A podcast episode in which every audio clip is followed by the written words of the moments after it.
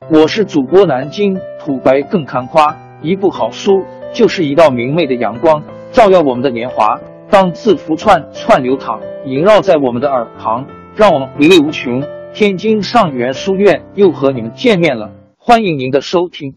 听众朋友们，大家好！开讲前先打个小广告，作为主播，你们的关注和打赏是对我努力工作认可的结果，谢谢听众。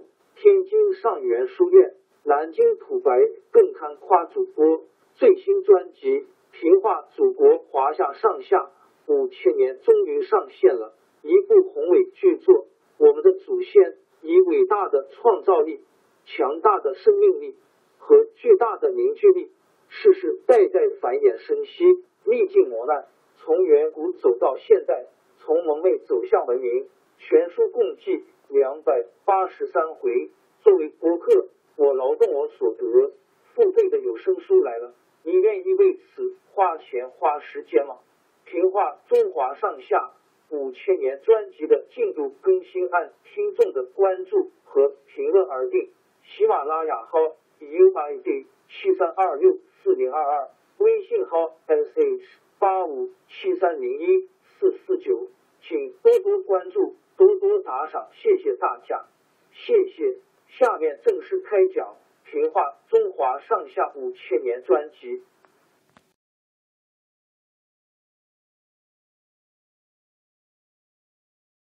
昆阳大战以后，刘颖和刘秀名声越来越大，有人劝更始帝把刘颖除掉，更始帝借口刘颖违抗命令，把刘颖杀了。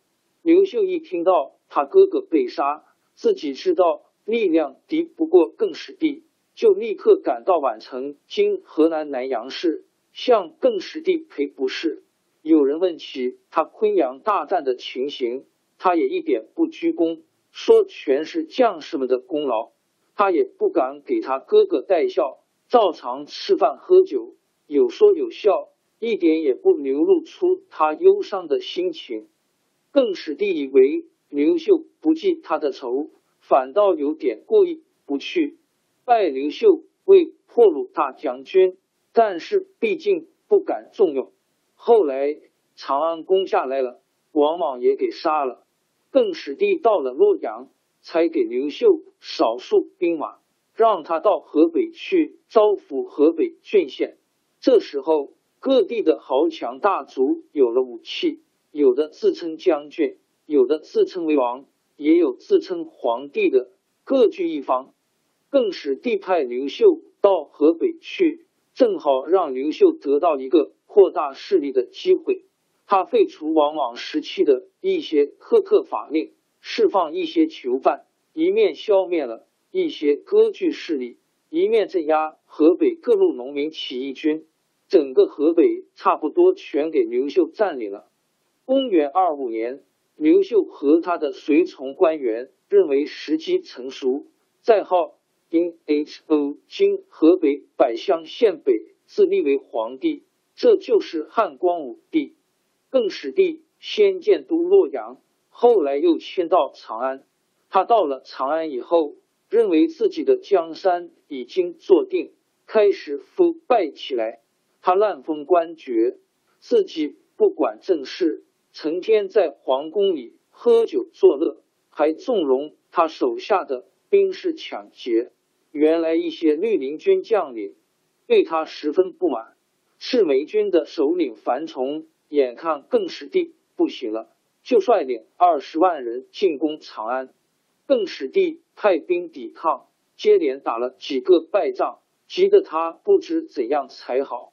绿林军中有些将领劝。更始帝离开长安，反而遭到更始帝的猜疑杀害，还有一些起义将领投奔了赤眉军。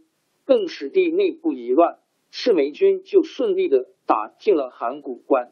赤眉军决定推翻更始帝，但是樊崇他们不能摆脱汉朝旧贵族正统观念的影响，定要找个姓刘的做皇帝。当时赤眉军姓刘的。一共有七十多个，其中有个十五岁的放牛娃刘盆子，据说跟西汉皇族的血统最近，就硬把刘盆子立为皇帝。赤眉军打进长安，更始帝逃到城外，樊崇派使者县令更始帝在二十天内投降。更始帝没法，只好带着玉玺向赤眉投降。赤眉军进了长安，声势浩大，可是几十万将士的口粮发生了困难，富商和地主趁机囤积粮食，长安天天有人饿死。这样一来，长安的混乱局面就没法收拾了。樊崇带着军队离开长安，向西流亡。但是别的地方的粮食也一样困难。到了天水郡民，在今甘肃一带，又遭到那里的地主豪强的拦击。樊崇只好又带着大军往东边来。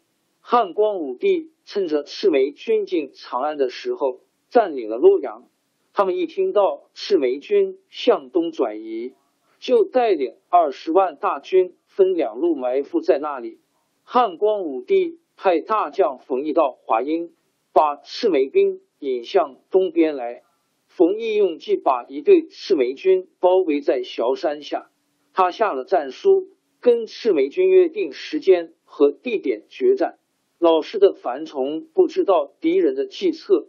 派了一万多赤眉军发动进攻，冯异先派出少数兵士对敌。赤眉军看见汉兵人少，就全军出击。没想到冯异的伏兵上来了，打扮的和赤眉军一模一样，双方混战在一起，分不出谁是赤眉兵，谁是汉兵。赤眉军正在为难的时候。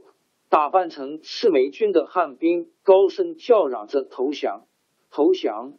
赤眉军兵士一看有那么多人喊投降，没了主意，军心一乱，这一支赤眉军就被缴了武器。公元二七年一月，樊崇带着剩下的赤眉军向宜阳（今河南宜阳县）方向转移。冯异火速派人报告汉光武帝。汉光武帝亲自率领预先布置好的两路人马截击，把赤眉军围困起来。到了这步田地，樊崇只好派人向汉光武帝求和。